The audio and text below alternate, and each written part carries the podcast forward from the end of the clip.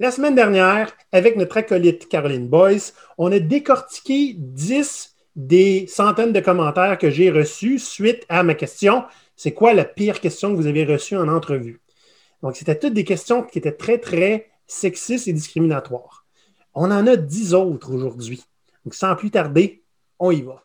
Cet épisode vous est présenté par GoPirate Canada, un organisme à but non lucratif d'économie sociale luttant contre la fragilité socio-économique des individus et favorisant l'apparition d'organismes progressistes. Olivier et Maurice, deux pirates notoires en recherche de proie, ont découvert bien malgré eux un trésor empoisonné dans les bas-fonds du monde du travail. Il se tourne aujourd'hui vers une capitaine reconnue pour la modernité de son approche afin d'obtenir ses conseils et exorciser les démons discriminatoires que contenait ce coffre. Oui, c'est une métaphore. Voici leur histoire.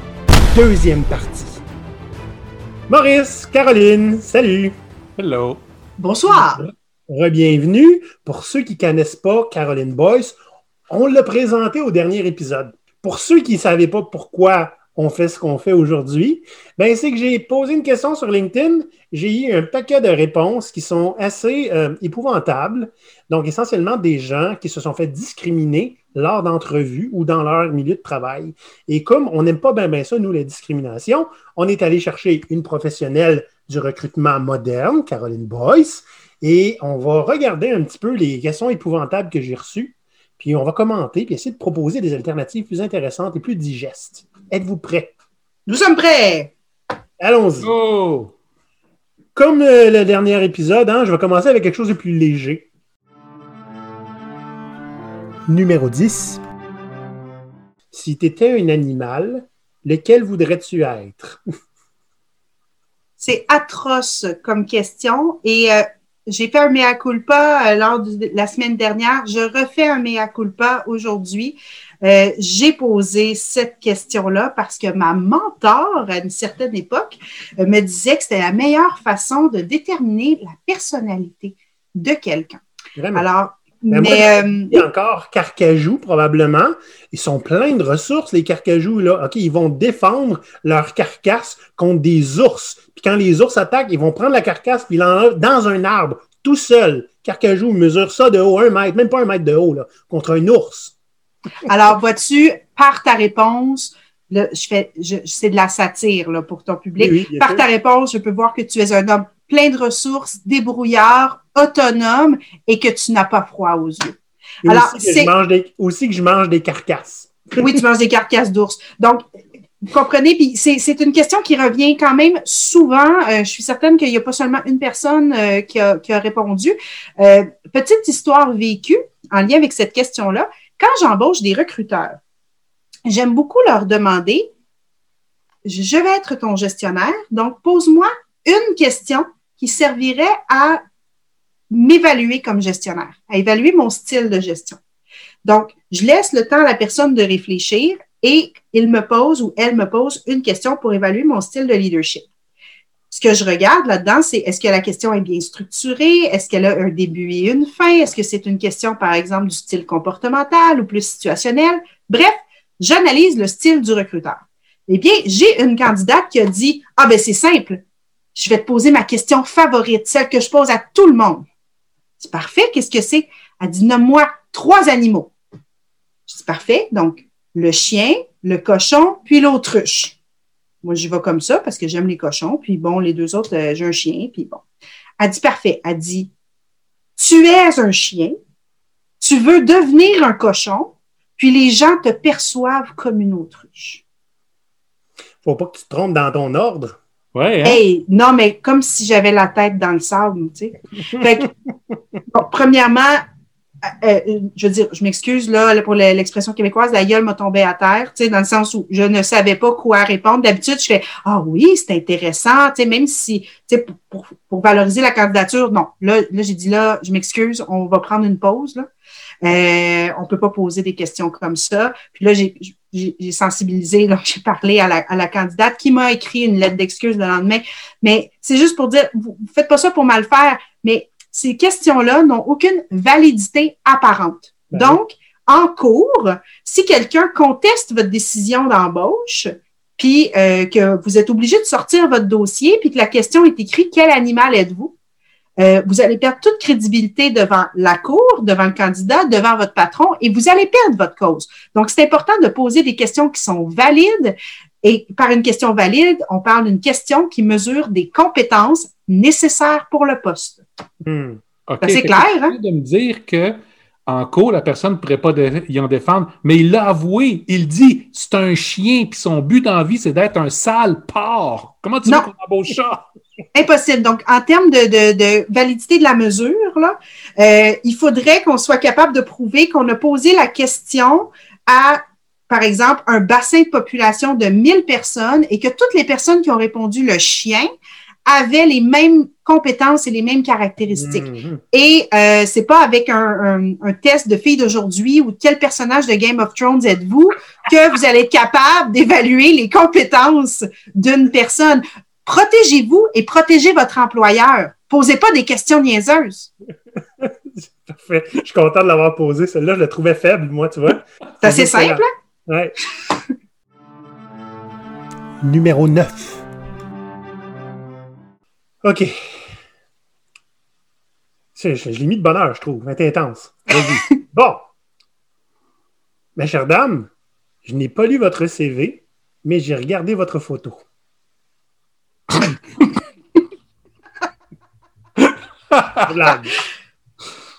On passe à la prochaine. bon, premièrement, bon, mais ça, par exemple, j'ai un petit point d'éducation ici, OK, au niveau de la photo. Bon, euh, on reçoit souvent des CV en provenance de candidats euh, qui, sont hors Québec, hors Canada, donc des candidats européens, des candidats qui, euh, qui appliquent euh, l'Afrique du Sud, de l'Inde, peu importe.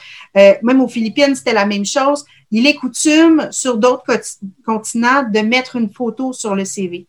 Mhm. Sachez qu'au Québec, c'est pas coutume et dans le fond, la photo peut dévoiler quand même plusieurs choses à votre sujet, dont votre âge, euh, votre sexe, portez-vous des lunettes, donc un handicap visuel, peu importe. Donc, habituellement, votre barbe, bon, euh, ben, pour vrai, euh, Olivier, pour certains postes, je peux pas embaucher quelqu'un qui a une barbe parce que euh, il faut porter un masque, donc qui, au niveau de la santé et sécurité. Je te confirme, le masque, c'est vraiment pas pratique avec une barbe. Non, mais ben, on peut pas, au niveau de la santé et sécurité, bon. Mais tout ça pour dire qu'au Québec, on ne met pas de photos sur notre CV. Et la plus belle photo que j'ai vue, et encore une fois, c'est une satire, euh, c'était un, homme qui s'était pris en photo sur une plage, un genre de selfie. Puis en arrière de lui, il y avait un monsieur en maillot de bain avec un détecteur de métal qui, qui, se promenait sur la plage. J'étais comme, mais à limite, si vous voulez vraiment mettre une photo parce que vous êtes euh, dans la représentation, les ventes, puis euh, vous voulez absolument mettre une photo ou, une photo sur votre profil LinkedIn, écoutez, ça coûte 20 euh, dollars, allez chez Jean Coutu, prenez une photo passeport sur fond blanc, faites quelque chose de professionnel. Oubliez les selfies. On pourrait dire que je suis plus paresseux, mais comme s'ils veulent voir ma photo, ils ont juste à aller sur LinkedIn, qu'ils soient débrouillards un peu. Et euh, un autre truc que je donnerais aux gens qui nous écoutent, allez voir votre profil public LinkedIn. Donc, connectez-vous avec le compte de quelqu'un que vous ne connaissez pas, là, ou demandez-lui, parce que euh, c'est des informations. Les recruteurs, on peut prendre une décision d'embauche basée sur l'information publique qui est à notre portée. Donc, si vous n'avez pas bloqué euh, les photos que vous aviez au Beach Club, ben, j'y ai accès. OK? Donc, je dois prendre une décision en fonction de, euh, par exemple, est-ce qu'il y a des choses que je vois qui sont incompatibles avec le poste, mais c'est pas tout le monde qui a euh, mon ouverture d'esprit. donc, il y a beaucoup de gens qui vont juger au premier, au premier abord. Donc, allez limiter votre profil public. Tu sais, euh, moi, si quelqu'un me fait venir en entrevue puis il me dit, j'ai pas lu ton CV, je t'ai fait venir à cause de ta photo, clairement, j'ai pas envie de travailler pour eux autres parce que honnêtement, ça m'inquiète. pas sur les compétences de la personne, c'est pourquoi il m'a fait venir moi? mais qu'est-ce que tu vas accepter après? si tu acceptes que quelqu'un te dise ça, je veux dire. Il... c'est parce que c'est comme une blague. C'est pas comme si j'étais jeune et cute, là. Hmm? Ben, écoute, euh, il faudrait que tu enlèves ton chapeau, Maurice, pour que je puisse juger. Ah oui, OK. non, c'est une blague. Mais, OK, c'est bon, continuons, continuons. Numéro 8. Ça, c'est une pas pire histoire. Euh, c'est un peu intense. Je pense que c'est quelqu'un d'Europe. Jeune diplômé, lors de mes premiers entretiens, la personne m'a cuisiné pendant plus d'une heure pour savoir ce qu'il y avait derrière le trou dans mon CV sans me poser la question directement. Elle essayait de me faire craquer. J'ai eu droit à des Vous êtes un fils à papa, et alors qu'on entendait une sirène d'ambulance à l'extérieur, c'est vous qui viennent chercher. C'est ça, faire là. C'est de l'intimidation pure, là. Vous êtes un fils à papa. Tu sais, moi, j'aurais peut-être répondu, justement, il est mort la semaine dernière, juste pour voir la réaction. c'est toi qui déstabilise le recruteur. c'est vrai, vrai qu'on veut savoir, euh, dans le fond, qu'avez-vous fait durant votre parcours professionnel? Puis, euh, puis vraiment, là, je ne généralise pas du tout parce que voyez-vous, la crise qui, qui nous a frappé depuis un an a fait euh, extrêmement mal. Euh, il y a plusieurs personnes qui se sont retrouvées sans emploi. Il y a des organisations comme, je, parlais avec une organisation qui a des milliers d'emplois dans l'aviation la semaine dernière, des milliers d'employés qui sont sans emploi. Puis je redoute que dans 4-5 ans, on va poser la question, ben, qu'est-ce que vous avez fait en 2020? Ouais, mais en 2020, Colin, 2020, c'est l'année, c'était l'année effacée, là. Je me ferai pas juger parce qu'on était en pandémie, là. Je veux dire, ça fait pas de sens. Numéro 7. Quel âge avez-vous? Si vous êtes proche de la retraite, vous êtes un mauvais investissement pour nous. Arc. Excusez. c'est, rendu là, euh, dis-les tout de suite.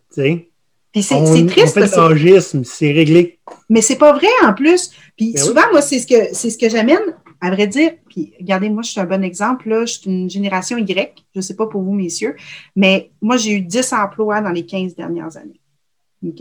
Mm-hmm. Donc, parce que par opportunisme, par ennui, par le goût de défi, goût de changer, euh, et je suis en début de carrière, j'ai juste 15 ans d'ancienneté. Alors que euh, les générations, par exemple, boomers, accordent beaucoup plus de respect au travail, à la stabilité, à la loyauté envers leur employeur. Donc, si vous embauchez quelqu'un qui a 60 ans aujourd'hui, il est très possible qu'il reste avec vous jusqu'à ce qu'il ait 67 ans. Les chances qu'un millénial, millénial ou milléniaux reste avec vous 7 ans sont quasiment nuls. Donc, pensez-y à deux fois. votre argument, il n'est pas valide. make it make sense. ouais. Euh, moi, j'ai juste fini par dire euh, je travaille à contrat. J'ai toujours travaillé à contrat. Ce qui n'est pas vrai, mais oh, que ça enlève bien des questions.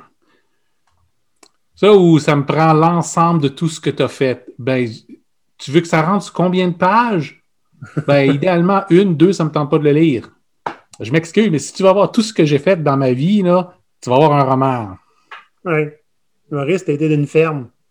Entre autres, ben, j'ai travaillé sur une ferme. J'en ai eu une aussi. Oui. Puis j'ai été consultant avec des fermes dans le domaine ligne en plus. Fait que, tu sais, je passais de l'informatique à ferme là, pendant un bout.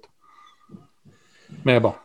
Oh, on va aller. Bon, euh, des bons travailleurs, euh, des travailleurs justement de, de ferme, tu sais, euh, l'avenir appartient à ceux qui se lèvent tôt, puis c'est des, euh, non mais c'est vrai, c'est des compétences qu'on appelle des compétences transférables. Et tu sais, des fois les gens ils disent ah ça je ne le mettrai pas, ça n'a pas de lien avec la job. Ben non parce que on, le voit dans le fond, les gens qui travaillent dans le domaine agricole, c'est des gens qui donnent une certaine valeur au travail. C'est, des travailleurs. Beau temps, mauvais temps, là, euh, faut que tu la fasses ta moisson. Là, y même, peu importe les intempéries, il faut que tu sois là, il faut que tu donnes présent. Puis c'est pas une job où tu punches.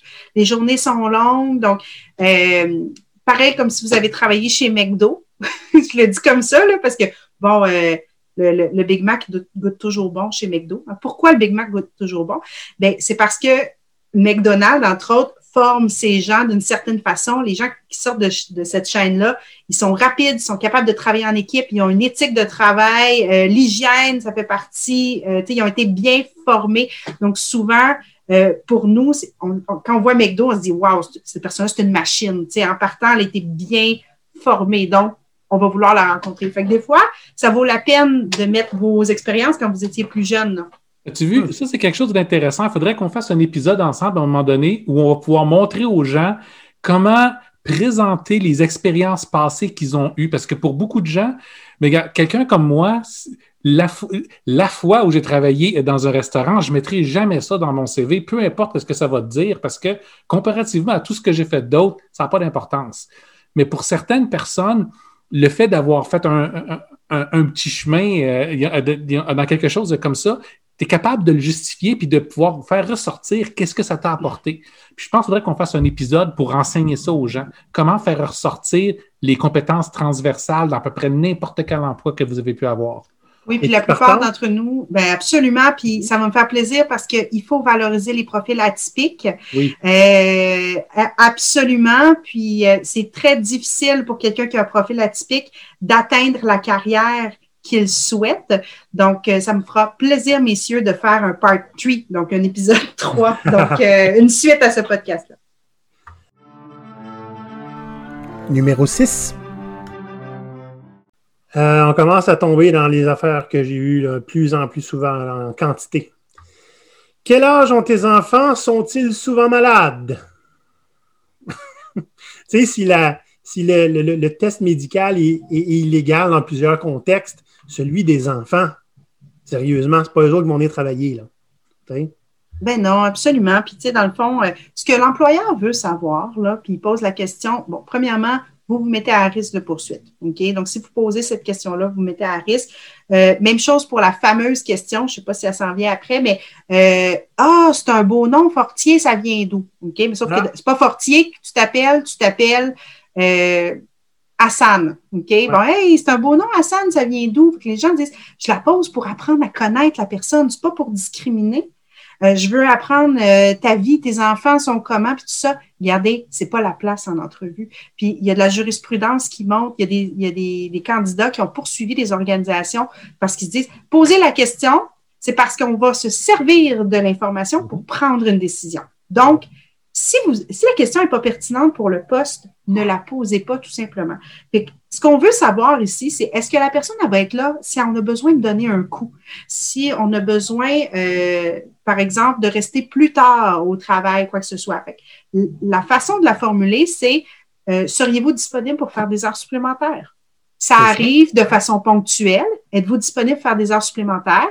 Oui, je le suis. Parfait. Parlez-moi d'un exemple où c'est déjà arrivé dans le passé où vous avez dû donner, euh, parce que ça, c'est une question théorique, fait qu'on la ramène toujours en, en comportemental. Parlez-moi d'un exemple où la, dernière fois vous avez dû donner un effort supplémentaire euh, qui excédait vos heures de travail. Puis je vous pose la question, pas parce que ça arrive tout le temps, mais parce que, par exemple, on a un poste en comptabilité, puis les fins d'année financière, c'est difficile, puis on demande à tout le monde de faire son effort. C'est assez simple, c'est straightforward. On pose la vraie question. Il n'y a pas de jugement de famille, pas famille, célibataire, parce que la personne qui est devant vous, elle peut être célibataire, puis elle, elle décroche parce qu'elle vient travailler pour travailler, puis elle a le goût de voyager puis de faire autre chose le soir. Fait c'est pas parce qu'elle est célibataire qu'elle va vous en donner plus. Là. Mm-hmm. Numéro 5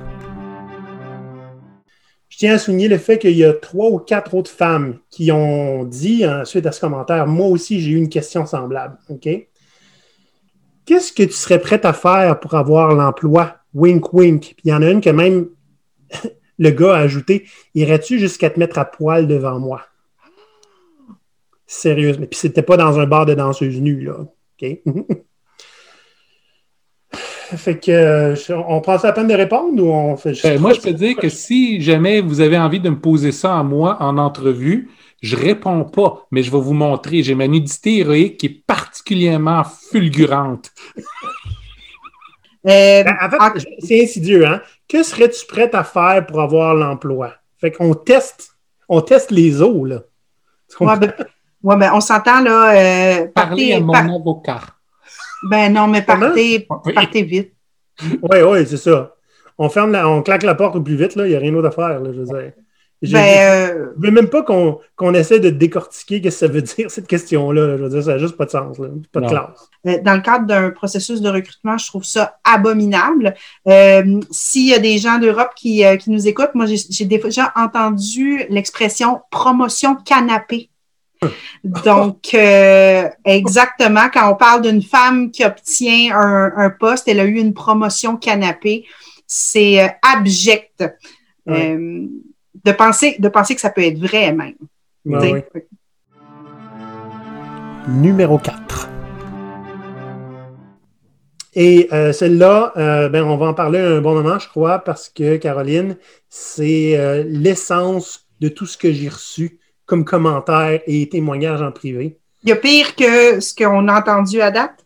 Non, mais c'est important. Non, je l'ai mis à la fin. Oui, il y a pire. je l'ai mis à la fin parce que je voulais vraiment qu'on en parle. Donc, tout ensemble, OK? As-tu un copain? On veut s'assurer que la prochaine personne ne va pas partir en congé de maternité dans les deux, trois prochaines années. J'en ai même vu qui sont dit euh, si tu acceptes le poste, tu acceptes de ne pas tomber enceinte pour deux ans. On fait quoi avec ça? voyons donc, comment tu peux promettre quelque chose comme ça? Ben, avec la contraception de nos jours, c'est très efficace. Hein? Oh, ben non, ben non, ça fait aucun sens. Écoutez, j'ai des nouvelles pour les gestionnaires qui nous écoutent. Là. Euh, une, femme qui va travailler pour vous, tout comme un millénial qui va vous donner euh, deux ans ou une personne qui est plus âgée, qui, est en fin de carrière, que vous pensez qu'elle ne pourra pas, euh, par exemple, vous pouvez juger les jeunes parce qu'ils resteront pas, les femmes parce qu'ils vont tomber enceintes, les personnes âgées parce qu'ils vont finir par partir. Il y a juste votre culture d'organisation, puis votre entreprise qui va faire en sorte que les gens vont rester. Puis si les gens quittent, c'est parce qu'ils ont des raisons. Et les gens quittent et ils reviennent. Hein? On appelle ça l'effet boomerang. Donc, quelqu'un qui a eu un beau passage euh, dans une entreprise qui est un employeur de choix va revenir, va être bien accueilli, ne sera pas jugé par ses collègues, on va l'attendre, puis il va faire, comme dans plusieurs organisations, du 15 ans, 20 ans d'ancienneté. Euh, un millénial qui va rester, vous pensez qu'il va, ah, il restera pas sur son CV, il a changé de job aux deux ans. OK, mais son deux ans, là, il va le donner au maximum. Il, va, donner le maximum. La personne qui est en fin de carrière qui a 60 ans, ben non, elle a 60 ans, elle a gradué en 1972, tu penses, ou en 84. Tu sais, des fois, on le voit sur le CV, elle a gradué en 84, je ne l'appellerai pas. Mais cette personne-là, elle a 60 ans, elle s'est reformée au niveau des logiciels, elle a encore un 7-8 ans à vous donner. Euh, en faisant ça, ce, qui arrive, c'est que vous créez une fausse pénurie de main-d'œuvre. Mm-hmm. Parce que là, vous voulez juste embaucher des gens qui ont entre 30 et 45 ans. Donc, vous allez tout le monde piger dans le même bassin et euh, il y a des gens qui sont doublement discriminés. Donc, je parle des femmes, on parle d'intersectionnalisme, excusez-moi, ça c'est le terme euh, officiel. Donc, des femmes issues des minorités visibles, des femmes handicapées, euh, des femmes qui sont autochtones, hein, qui, qui, qui occupent très peu le marché de l'emploi. Donc, par exemple, les femmes en technologie de l'information, euh, elles sont quand même environ 20% tu sais, euh, les, des femmes qui travaillent en technologie d'information, mais pourquoi il y a des organisations qui en ont 30% ou 29% de femmes qui y travaillent, puis qu'il y a d'autres organisations qui en ont 0% Puis rappelez-vous une chose qu'Olivier nous parle tout le temps aussi, même si ce sont des gens qui vont partir pour une raison ou pour une autre, OK? S'ils ont été heureux dans dans la position qu'ils avaient. Si vous ont aimé comme employeur, ils vont partir puis ils vont en faire rentrer deux puis trois autres derrière eux autres parce qu'ils vont parler de vous en bien. OK? Mm. Les, les, les, employés, les travailleurs puis les anciens travailleurs, ça se parle. Ah, ben oui. Puis même pour nous, les recommandations, c'est la meilleure forme de recrutement. Donc, euh, c'est la, la façon la plus efficace de recruter parce que vous avez un bon employé qui est heureux, qui est un ambassadeur. Euh, lui va en parler. Les gens qu'il côtoie ou le milieu qu'il côtoie, ce sont souvent des gens qui lui ressemblent. Donc, par exemple, des gens qui sont positifs, qui ont des belles valeurs et tout ça. En plus, il vend déjà votre organisation. Il fait déjà toute la job de vente pour vous. Euh, c'est pour, pourquoi, habituellement, on va embaucher en moyenne une référence sur trois. Hmm. Alors que euh, sur 100 CV, habituellement, on va faire une embauche. Donc, ce qui m'inquiète le plus avec... soignez votre réputation, dans le fond. Ah, ben oui. Ce qui m'inquiète le plus avec cette question-là, c'est que on, se préoccupe du fait qu'une femme va peut-être partir. C'est même pas fait, là. On discrimine sur un peut-être, mais avec une attitude comme ça, qu'est-ce qui va. Si ça sait ces choses-là, là, veux dire, il y a pas qu'il y a d'autres personnes qui sont prêtes à partir aussi là, avec une attitude comme ça, là, qui ne vont pas se laisser ils vont pas se laisser faire par un gestionnaire qui gère les gens comme ça. Mhm. Donc, moi, je me, serais beaucoup plus préoccupé par regarder la manière dont vous gérez les gens. Il y a probablement plus de chances d'avoir de la certitude sur euh, euh, le, nombre de départs que vous allez avoir que sur une peut-être possibilité de tomber enceinte éventuellement un jour. Mais c'est juste de dire la pression qu'il y a sur les femmes. Donc, Bref, mesdames, je vous entends. Euh, ne posez pas la question en entrevue. La plupart du temps, ce sont des hommes qui posent la question en entrevue. Messieurs, soyez sensibles. Euh, ça pourrait être votre fille, ça pourrait être votre femme. On veut offrir des chances égales à tous. Donc, euh, s'il vous plaît, soyez des ambassadeurs. Hein. Donc, aidez-nous à aidez-nous à prendre notre place sur le marché du travail. Il reste trois questions à poser. C'est les plus importantes. Mais avant de continuer, je sais qu'il y a beaucoup de nouveaux auditeurs qui nous regardent ou qui nous écoutent en ce moment parce que ça a vraiment fait un tabac sur LinkedIn et j'ai plein de gens de Belgique et de France qui se sont ajoutés à mon réseau et qui vont peut-être voir ça. Donc, si vous ne le savez pas, on est autant sur YouTube que sur les, euh, les podcasts traditionnels audio. On vous demanderait, s'il vous plaît, de faire like si vous avez aimé ce que vous entendez de cliquer sur la cloche si vous voulez avoir une notification quand les nouveaux épisodes sortent. Puis sur Spotify, vous pouvez nous suivre, sur Apple Podcast, nous donner une critique avec des étoiles pour dire comment vous avez aimé votre expérience. Sur YouTube, on a comme cible d'avoir les 1000 abonnés avant notre épisode numéro 100. On est rendu au 79. Donc, il reste pas beaucoup de temps. Ça n'en tient qu'à vous. Numéro 3 la question que je vais, euh, que je vais lire en ce moment, euh, elle résonne un petit peu avec ce que tu viens de dire. Hein. Tu dis, mesdames, ne posez pas ces questions-là. Souvent, c'est les hommes qui les posent. Donc, quelqu'un qui disait, elle s'est fait dire, euh, je suis une mère monoparentale avec bébé. Elle s'est fait demander qui va s'occuper du bébé s'il est malade. Question posée par une recruteuse enceinte jusqu'aux oreilles. C'est triste. elle a internalisé le fait que c'est normal, la recruteur. Écoute, on, voit très bien que cette euh, entreprise-là n'est pas en démarche pour aller chercher un saut concilié ou euh, n'importe quel saut d'équilibre euh, vie-travail. Fait que ça, c'est sûr et certain. Puis aujourd'hui, je vais juste vous dire, là, il y a des nouveaux filtres hein, avec la, la, crise sanitaire qu'on traverse puis la pandémie. sur Indeed, vous pouvez maintenant chercher avec le filtre télétravail. Oh, ça, c'est un bon truc à savoir. Oui, c'est ça. Pour ceux qui n'ont pas été en recherche d'emploi depuis un petit bout, mais qui sont ouverts aux opportunités, là, euh, allez faire un tour. Vous avez l'option télétravail temporaire, donc pendant la crise.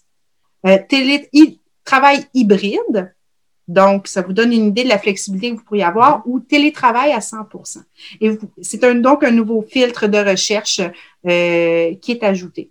Ah, il va falloir qu'on explore ça, Maurice. Donc, moi, j'ai travaillé pour deux clients qui euh, ont ouvert une garderie dans les bureaux. Ce qui veut dire, euh, euh, est-ce qu'ils se sont aperçus, parce qu'au départ, c'était une dépense, mais ils sont aperçus assez rapidement que les gens sont plus souvent au travail comme ça. Puis l'idée étant pas de vouloir les avoir absolument au, au travail, mais ça veut dire que c'est une sécurité de plus pour les employés, de fait de savoir que sais, si tu n'es pas certain de ta journée avec ton enfant, tu peux aller travailler pareil. Il y a quelqu'un qui va s'en occuper. Tu n'es pas loin. Tu es à cinq minutes d'où est-ce Tu es capable de marcher. Tu vas être capable de, de, de manger avec sur l'heure du dîner. Tu vas être capable de, de prendre tes pauses avec ton enfant. Donc, à des moments où peut-être qu'un parent ne voudrait pas aller travailler cette journée-là, à ce moment-là, il peut. Maintenant, avec le télétravail, on peut dire ça règle tout ce problème-là, mais pas vraiment, parce que tous ceux qui ont été pris à la maison avec des enfants et essayer de travailler comprennent très bien que c'est pas tout à fait possible toujours. Des mesures comme ça peuvent aider à à mitiger la crainte que vous pouvez avoir d'embaucher des gens qui risquent d'avoir des familles. Hmm? Exact. Puis, tu sais, sincèrement, euh, pour les employeurs, mettons pour des postes qui sont très compétitifs au niveau du salaire, je sais pas si vous, on a peut-être des auditeurs qui se magasinent une maison présentement au Québec, c'est la folie. Hein? Il y a des surenchères, puis tout ça. Bon, mais il y a certains métiers, par exemple en technologie de l'information, où on vit exactement cette même ébullition-là d'enchères, etc. Donc, il y a des enchères salariales, mais il y a des entreprises qui n'ont pas la capacité de payer et de surenchérir sur un salaire qui était déjà très compétitif. Tu sais, euh, je vais donner un exemple. Là. Euh, mettons, euh, quelqu'un qui a trois ans d'expérience qui va gagner 80 000, tu sais, c'est pas toutes les organisations qui ont le budget puis les reins assez solides. Bon, mais d'avoir autre chose dans votre proposition de valeur employée, votre PVE, votre marque, les avantages sociaux comme justement soit la garderie, des horaires flex, des vacances illimitées, donc offrir de la flexibilité, c'est réellement quelque chose qui est regardé par les chercheurs d'emploi. Donc, si vous ne voulez pas rentrer dans la guerre des salaires, entrez dans la guerre de la culture puis des avantages. Euh, chez nous, on a euh, une garderie sur chacun de nos établissements où je travaille, c'est la garderie Limini. Donc, euh, pour pas faire de jeu de mots. Euh, puis c'est extrêmement apprécié. Puis justement, nous, notre marché de candidats et de candidates, ce sont des parents qui ont travaillé dans des organisations où il y avait plus d'heures, euh, qui étaient obligés de se rebrancher le soir une fois que les enfants étaient couchés, puis qui ont le goût d'avoir un équilibre. Donc. C'est exactement là où on a été. Alors, il faut il faut voir l'avantage aussi. Euh, ces gens-là vont vous le redonner en double et en triple. Oui, c'est ça. C'est des parents, si vous voulez avoir des gens stables, des parents, ce sont des gens stables. Ils vont être moins portés à chercher un emploi ou un autre, à moins que ça ne corresponde pas à leurs besoins. Combler ces besoins-là, puis ils vont rester. Puis, on va se le dire, dans un environnement qui, des fois, peut être un petit peu stressant, il n'y a rien qui décompresse plus que de voir la, ribambelle de petits-enfants passer avec la gardienne, faire le tour des bureaux pour qu'ils fassent des babayes à tout le monde. C'est vraiment plaisant. Puis je vais ajouter une dernière chose. Beaucoup d'entreprises ont des valeurs familiales. Hmm. Rejoignez notre grande famille. Assurez-vous que ce ne soit pas des mots creux. non, mais c'est vrai, le rejoindre notre grande famille, puis après ça, tu veux-tu des enfants, puis tu vas-tu nous, nous sacrer là dans un an? On va avouer que ce qu'on entend le plus souvent quand c'est une question de, d'entreprise avec des grandes valeurs, on est une famille, nous, ben, ils savent qu'eux sont une famille, ils sont en compétition avec la tienne. Toi, tu la famille poche. Fait que reste avec ta vraie famille, nous, hmm? on, voit ça un peu plus souvent, malheureusement. Numéro 2. Quelqu'un s'est fait demander. En fait, plusieurs personnes se sont fait demander J'espère que tu viens pas pour prendre ma place. Je comprends que c'est peut-être pour détendre l'atmosphère. Mais qu'est-ce que ça dit sur l'insécurité de la personne? souvent, c'est un gestionnaire. Puis aussi, je me suis dit, tu sais, si quelqu'un veut s'arranger pour que tu n'ailles jamais sa place, va te traiter comme un inférieur et s'assurer que tu restes inférieur. Ben, écoute, ce qu'on entend souvent, là, le plus classique, c'est euh, où est-ce que tu te vois dans cinq ans? Tu sais, ah. garde, mais c'est la même question, hein? J'espère que tu n'es pas là pour prendre ma place. Où est-ce que tu te vois dans cinq ans? Sincèrement, là, euh, attendez-vous pas à avoir une bonne réponse de la mm-hmm. part d'un candidat à cette question-là. Moi, si tu me poses la question, là, où je me vois dans cinq ans, où j'espère que tu ne veux pas prendre ma place, euh, qu'est-ce que tu veux que je réponde? Je ne connais pas les opportunités chez vous oui, je suis ambitieuse, ou je me vois dans cinq ans, ça ne te regarde pas. Moi, par exemple, j'enseigne à HEC. Euh, ça ne veut pas dire que j'ai le goût de progresser dans ton organisation. Dans cinq, dix ans, je suis peut-être en train d'accumuler pour être capable de, me partir une deuxième carrière, mais je ne te le dirai pas en entrevue. Ben je ne veux pas avoir l'air trop ambitieuse parce que tu auras l'impression que je ne resterai pas dans le poste. Je ne veux pas avoir l'air pas assez ambitieuse parce que tu vas te dire, ben là, elle n'a pas de drive.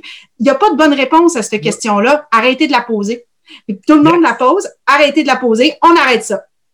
High five virtuel, Caro. High five virtuel. Fait dans le fond, ce que vous pouvez, euh, ce que vous pouvez par contre poser comme question, moi, ce que je trouve important en entrevue, c'est de valider le potentiel de la personne, puis euh, est-ce qu'elle est ouverte à grandir? Donc, toutes les questions sur, comme on l'a parlé la semaine dernière, c'est quoi le, meilleur conseil qu'un gestionnaire t'a donné? Sur quoi tu travailles présentement? Où tu veux te rendre en termes de compétences? Euh, par exemple, si tu avais, euh, je sais pas moi, sur quoi tu lis présentement? Mm. Tu sais, comment tu fais pour te garder à jour dans ton domaine?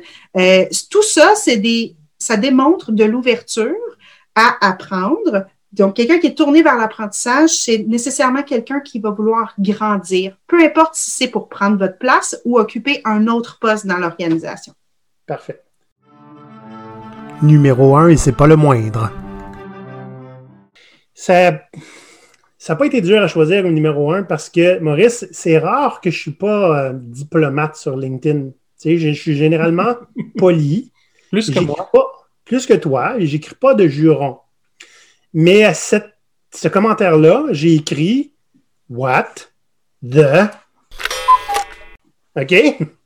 Donc, c'est un monsieur d'origine du Moyen-Orient qui s'est fait recevoir, première affaire, là, hein, poignée de main. As-tu trouvé un endroit pour stationner ton chameau? oh, c'est pas drôle. Ben voyons donc. Des années 2000. Tu viens tout de suite d'éliminer une mauvaise place où travailler. Ben ça, c'est une, une plainte à, la charte directe. Là. une plainte à la charte. vie aussi après ça, Maurice. Là, voyons donc. Ah. Euh, on va passer de commentaires, là, mais euh, les, les organisations comme celle-là méritent. De toute façon, vous n'avez pas envie, vous, vous, vous retournez de bord, vous n'avez pas envie de, de- de- d'entrer en discussion pendant 30 minutes avec quelqu'un. Comme on l'a dit, je pense, la semaine dernière, il y a différentes façons de formuler, euh, de formuler des plaintes. Donc, je vous invite à écouter euh, ce qui s'est passé la semaine passée. Mais il y a Google avec les étoiles, Indeed avec des étoiles et euh, Glassdoor avec des étoiles Ouais. aussi. Et un commentaire constructif. Donc, je ne donne pas habituellement de commentaires. Voici la question hautement discriminatoire. Je vous conseille de chercher un emploi ailleurs. Et peut-être que de cette façon-là, avec la méthode dure, les organisations, il y en a qui vont comprendre en écoutant le podcast, euh, de par, euh, en, en se laissant conseiller par leur recruteur ou leur conseiller en acquisition de talent. Puis il y en a d'autres qui vont apprendre par la méthode dure. Alors, voilà, Ouais. c'est notre conseil. Même si votre intention, c'était juste de faire une joke innocente, c'était une joke innocente dans le sens de épaisse du terme. Puis là, oui, pour ceux qui ne comprennent pas les innocents puis les épais, c'est des expressions québécoises qui vous disent que vous n'êtes pas particulièrement brillant. OK? Puis il y a des meilleurs brise-glaces à faire. Oh oui, oh oui. Donc, ça fait le tour de nos. Ben, écoute, ça fait le tour de nos histoires d'horreur en recrutement. Il y en a eu plein d'autres. Et on va peut-être en faire des suites. Mais là, pour l'instant, on va prendre une pause parce que je suis un petit peu overwhelmed. Puis il faut que je me repose un peu le cerveau parce que j'ai eu beaucoup d'émotions dans les derniers jours. Je peux comprendre. Puis, tu sais, je veux rassurer les gens euh, parce que c'est un peu le problème, c'est que le recrutement, les gens pensent que c'est facile dire Oh, moi, je suis capable de faire du recrutement. En deux, trois minutes, là, même euh, des fois, la personne elle rentre, puis je sais tout de suite si je veux l'embaucher ou pas l'embaucher. Mais c'est pour ça que vous avez besoin d'un professionnel, d'un conseiller en acquisition de talent qui va vous protéger de pas vous faire poursuivre par des candidats en furie parce que vous avez fait des blagues, parce que vous avez posé des questions qui n'avaient pas de validité apparente, parce que vous n'avez pas mesuré les compétences nécessaires pour le poste. Donc, puis pour savoir c'est quoi les compétences, c'est facile. Je, je donne un truc là. Prenez l'évaluation de rendement de cette personne-là. OK? Donc, par exemple, un col bleu, en haut de la liste, ça va être adopte un comportement sécuritaire. Poser des questions en entrevue sur parle-moi, par exemple, de euh, je ne sais pas moi, parle-moi de santé-sécurité. Qu'est-ce Mm. que ça veut dire pour toi? Bon, euh, dans quel genre de milieu tu as été exposé à la santé-sécurité, etc. Allez chercher la compétence. Simplement vous allez évaluer à l'évaluation de rendement toutes les autres questions d'animaux, de grossesse, de reliés au sexe. Les 14, il y a 14 motifs prohibés dans la charte. Gardez les 14 motifs, ne posez aucune question là-dessus, même si c'est à titre de brise-glace, vous pourriez être mal interprété. Donc, faites honneur à la profession. S'il vous plaît, rehaussons la réputation des recruteurs et des conseillers en acquisition de talent. Moi, c'est ma mission. C'est pour ça que j'ai accepté de, de venir faire le tout avec les pirates. Puis c'est pour ça que j'enseigne à l'université aussi. Donc, on compte sur vous pour faire mieux. Voilà. C'est mon message d'espoir. Caroline, t'es une soie. Vraiment, t'es très gentille. Merci d'être venue. J'espère qu'on va, on va t'inviter encore. là. Il va falloir C'était- Un grand plaisir. Mais les pirates, là-dessus, nous, on va aller se coucher parce qu'on est pas mal fatigué. On vient d'enregistrer deux épisodes de suite. Donc, on va se voir la semaine prochaine avec probablement quelque chose qui brasse la cage pour changer. bye bye! Bye bye, les pirates!